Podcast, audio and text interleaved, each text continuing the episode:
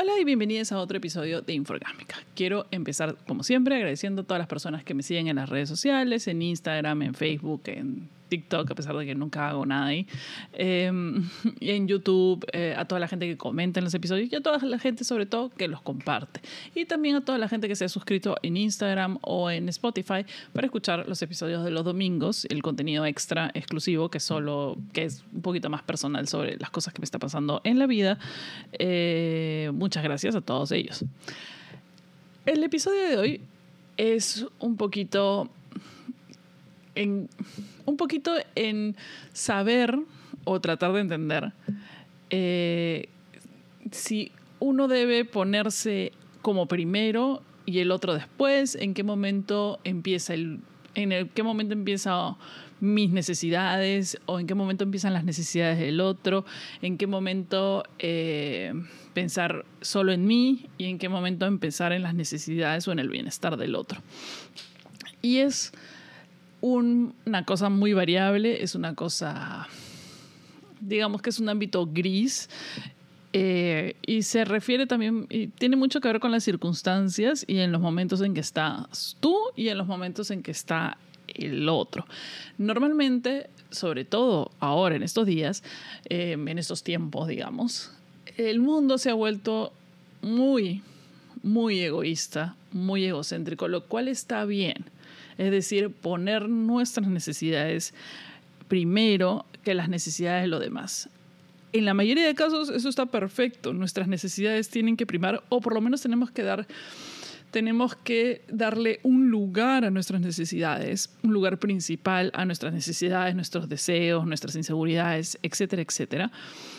Y de ahí, en base a eso, saber qué cosas se pueden negociar con respecto al espacio del otro, sobre todo si uno está en pareja, sobre todo si convive con una familia en la misma casa. Eh, en qué momento, por qué mis necesidades van a ser las principales y en qué momento debo dejar de lado mis necesidades.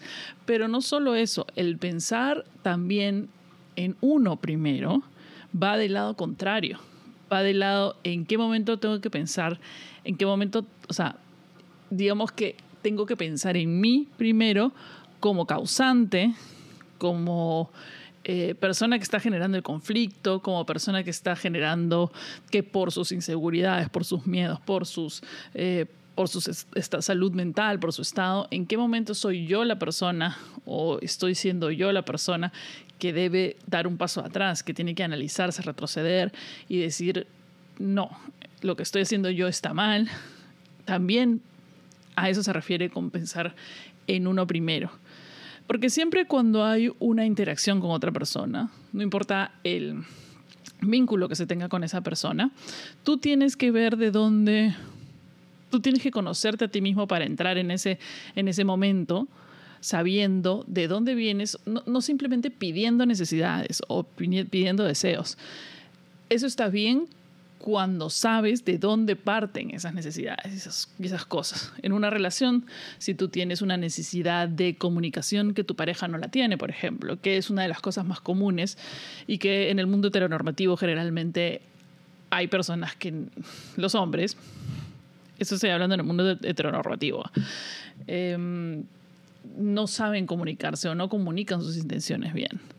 Y tú tienes una necesidad de comunicación entonces, primero te analizas, ¿soy yo la que está deseando una comunicación más intensa porque tengo ciertas inseguridades con respecto a la relación? ¿Porque la falta de comunicación me genera una inseguridad? ¿Soy yo nada más deseo y la persona realmente se está comunicando y yo tengo un estilo de... de un estilo de vinculación un poquito más... Eh, intenso y con mucha necesidad y por eso estoy sintiendo que necesito eso. Y como no me lo estás dando, voy a ponerme a mí primero y voy a terminar la relación. no. Entonces tienes que ver si ese, esa necesidad es una necesidad saludable, es una necesidad comprensible, es una necesidad por una ausencia totalmente... Eh, entendible o simplemente es una necesidad que parte de una inseguridad, de algo no satisfecho en tu pasado, de, de algún trauma generado por relaciones pasadas, de algún trauma generado por padres, qué sé yo, cualquiera de esas posibilidades puede haber y tú estás eh, poniéndote primero y causando un conflicto que se ha generado simplemente de una reacción interna tuya. Por otro lado, en el mismo caso, a veces nos encontramos con personas que no están, que no han hecho el trabajo, que no han hecho la tarea en casa y que no saben analizarse y no entienden por qué piden cosas. Por ejemplo, la gente que es muy celosa no entiende que los celos simplemente son parte de su inseguridad, que el hecho de que su pareja tenga amigos, tenga amigas, salga, que no se comunique constantemente con ellos, no quiere decir que no los quiera o que no que comparta los mismos deseos y anhelos de pareja con esta persona, sino que parten de una inseguridad suya. Entonces a veces uno no se enfrenta con este tipo de personas y sabe que la persona no ha hecho la tarea.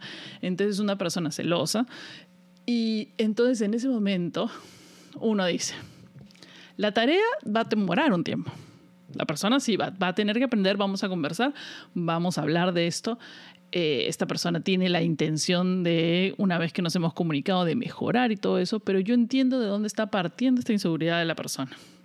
Yo entiendo que la inseguridad de esta persona nace porque no soy una persona comunicativa, porque me voy y no prendo el celular, porque hago un montón de cosas, no porque, no porque esté haciendo cosas o dañándola o efectivamente siendo una persona tóxica o haciéndole cosas a propósito, pero esta persona con la que estoy tratando o lidiando tiene ese trasfondo que no aún no ha hecho la tarea, que no, no tiene una introspección a eso.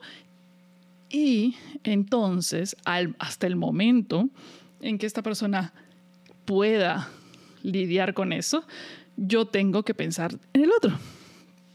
Entonces, sí, aquí y aparte de una, de una decisión personal, porque, por ejemplo, digamos que la otra persona está generando un conflicto que nace de su propia inseguridad.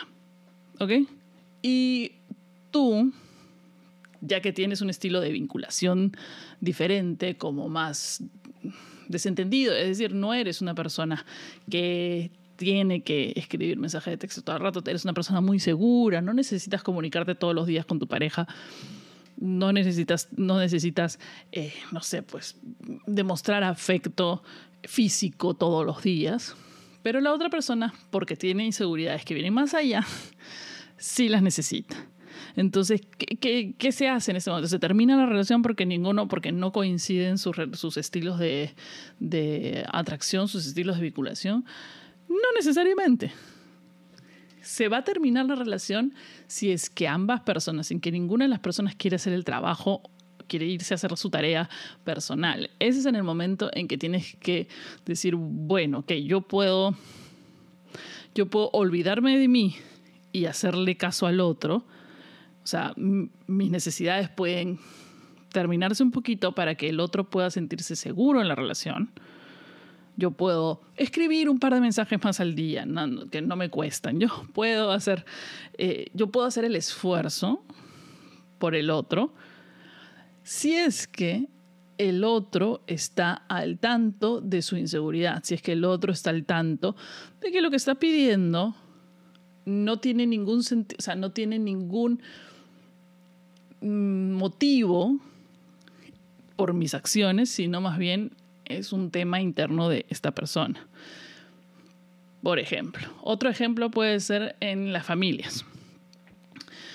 Muchos de nosotros somos muy sensibles y muy sensibles a las bromas, agresivas o bromas de la familia o que te hagan bromas o te, hagan bullying, etcétera, etcétera. Hay personas que son inmunes al bullying y también todos en algún momento, así fuese, así entiendas que el bullying está mal y entiendas que burlarte de una persona o hacer bromas de mal gusto o, o, broma, o bromear sobre las cosas. Hay mucha gente que tiene, yo tengo el mecanismo de defensa que cuando me pongo nervioso, qué sé yo, generalmente todo lo tomo a broma o hago bromas de todo, simplemente por un tema de inseguridad propia.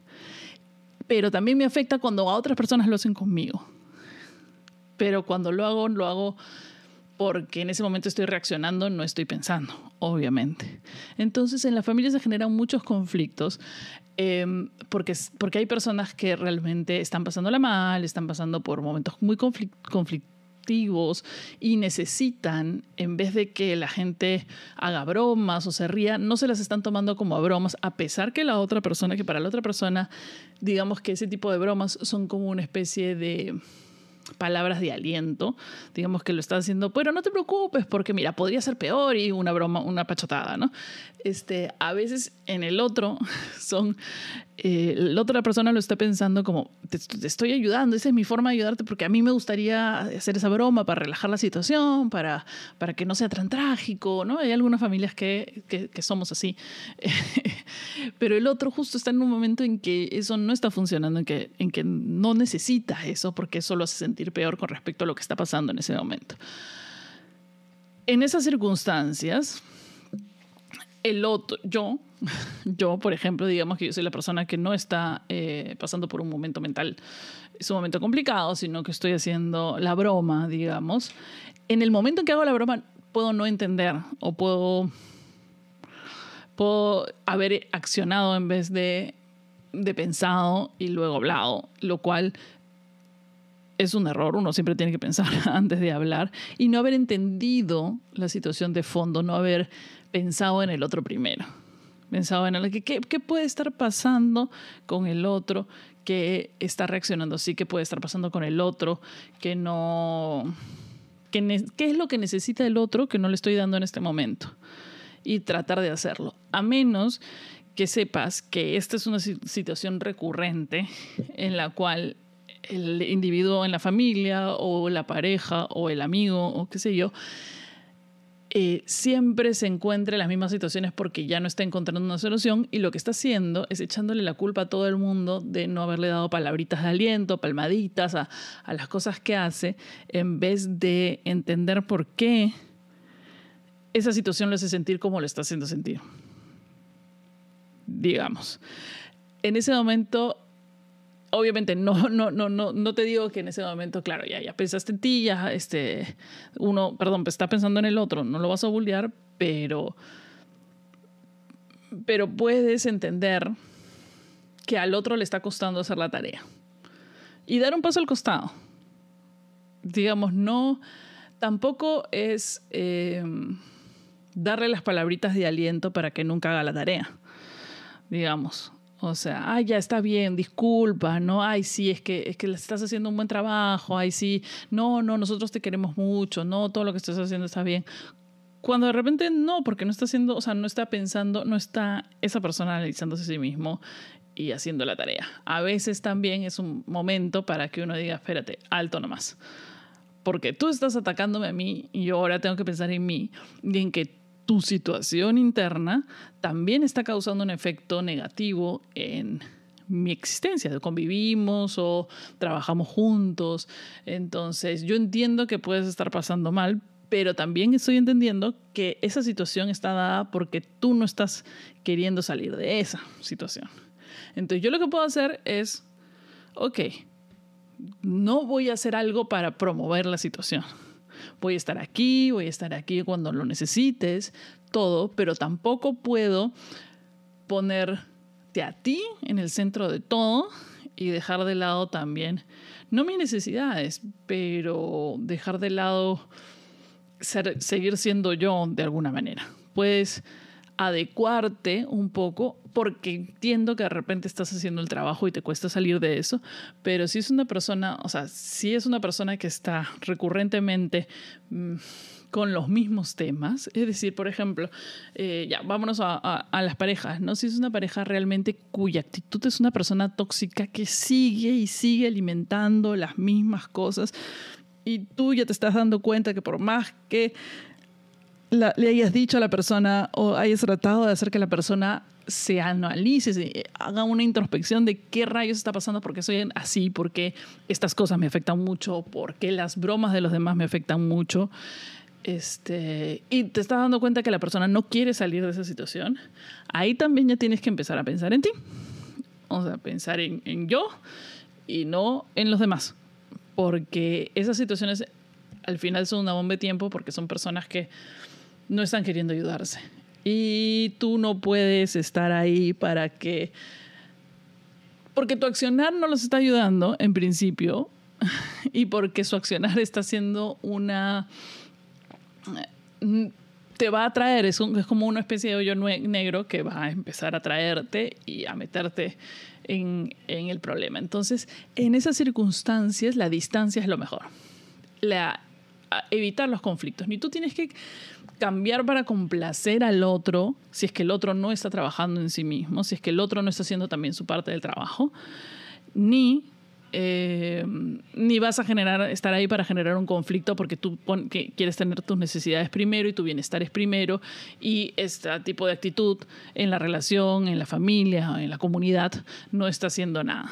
No, en ese momento es poner una especie de aislamiento, pero que no sea abandono hacia el otro, sino me voy a alejar, entiende que estoy aquí, entiende que sigo aquí contigo al costado, pero no quiero que me absorbas en esta melaza de toxicidad que te está ocurriendo y de la cual no quieres salir. Cuando la persona sí demuestra que está dispuesta o está entendiendo que tiene que, la mayoría de conflictos que le suceden tienen que ver más con uno que con el otro.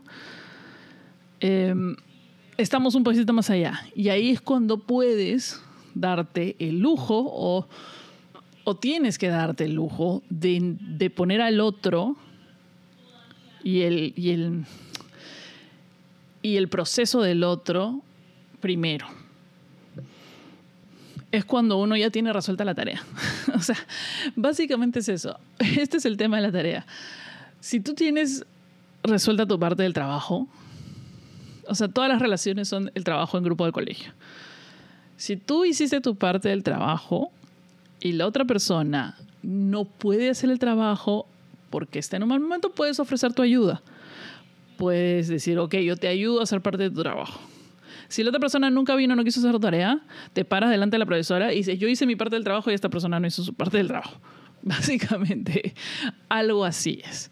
Si la persona constantemente no quiere hacer su trabajo, si ya le has dado oportunidad, si ya has decidido poner a la otra persona adelante y dejar tus necesidades por esta vez porque entendías que era una necesidad del otro y no lo y no quiere hacerlo o no o, o, ya está causando que tú empieces a tener otras inseguridades de las cuales no estabas este, al tanto, entonces ese es el momento en que te tienes que poner a ti mismo delante, antes.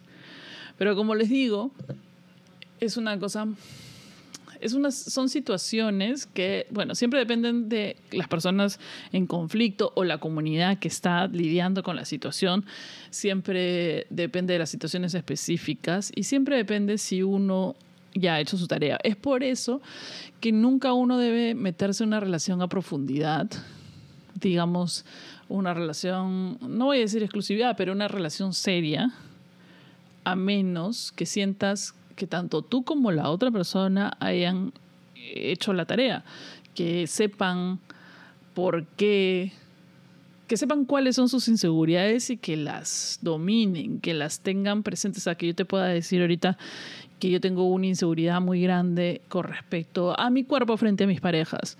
Em, y, que lo sé, y que lo tengo presente, y que tengo una inseguridad muy grande con respecto mi forma de, de vincularme con las otras personas, a que yo tenga una ansiedad de vinculación con las otras personas, eso me genera mucha ansiedad, mucha, eh, mucha inseguridad con mis parejas.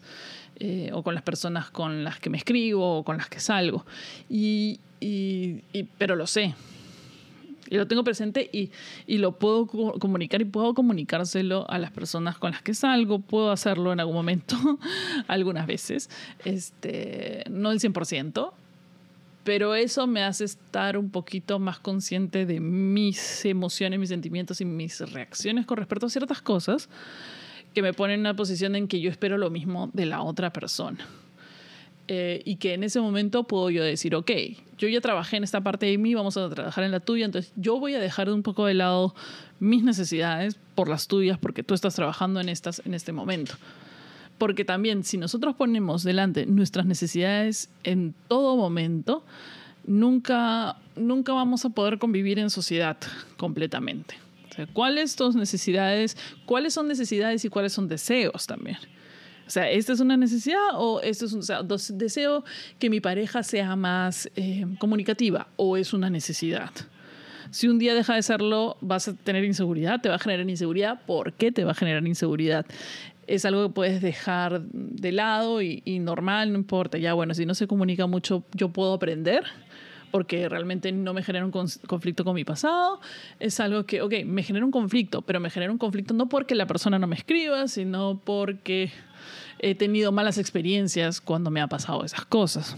No necesariamente esa persona. Entonces, tienes que ir midiendo y tanteando cuáles son deseos, cuáles son necesidades, cuáles necesidades son realmente imperativas en base, o sea, y priman más que las necesidades del otro.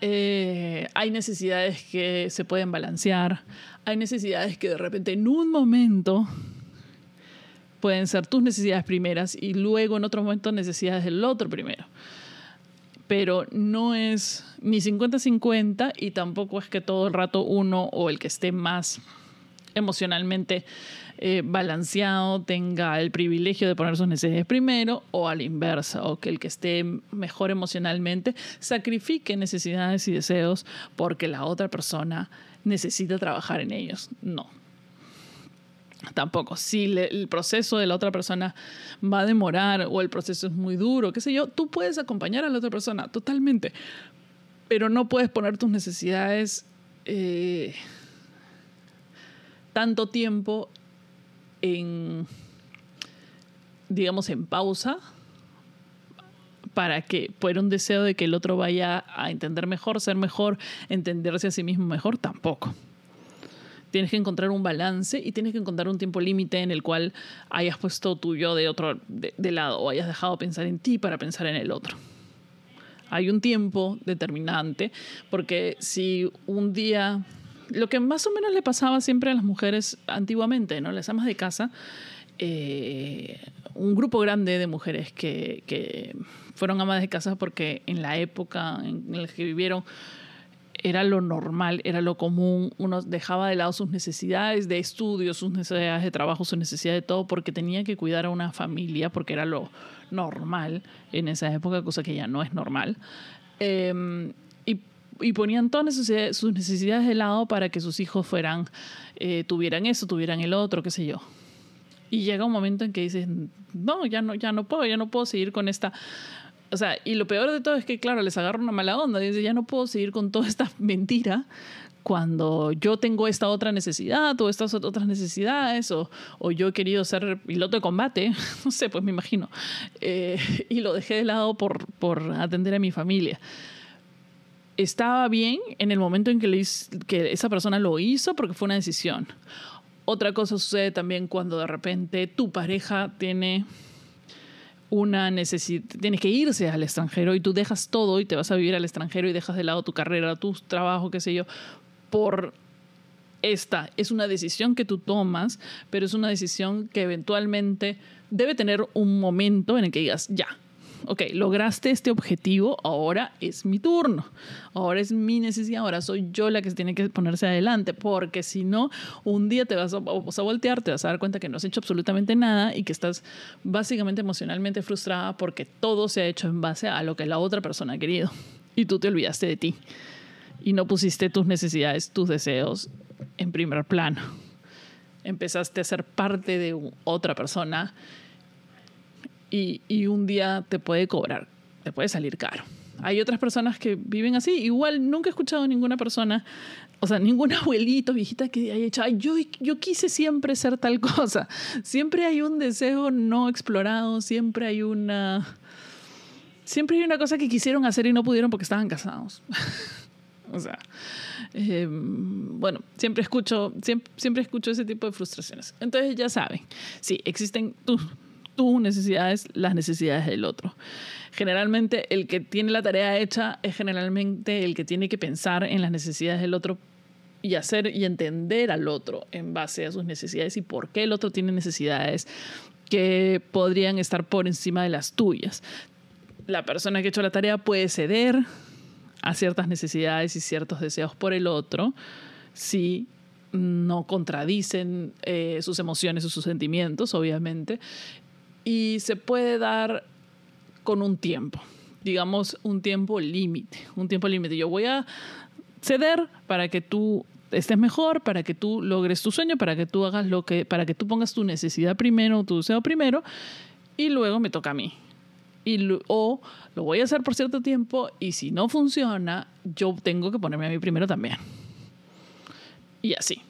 En fin, espero que les haya gustado este episodio. Eh, el día domingo sale uno cortito de cosas personales mías eh, para todos los suscriptores y nos escuchamos en el siguiente episodio de Inforgámica.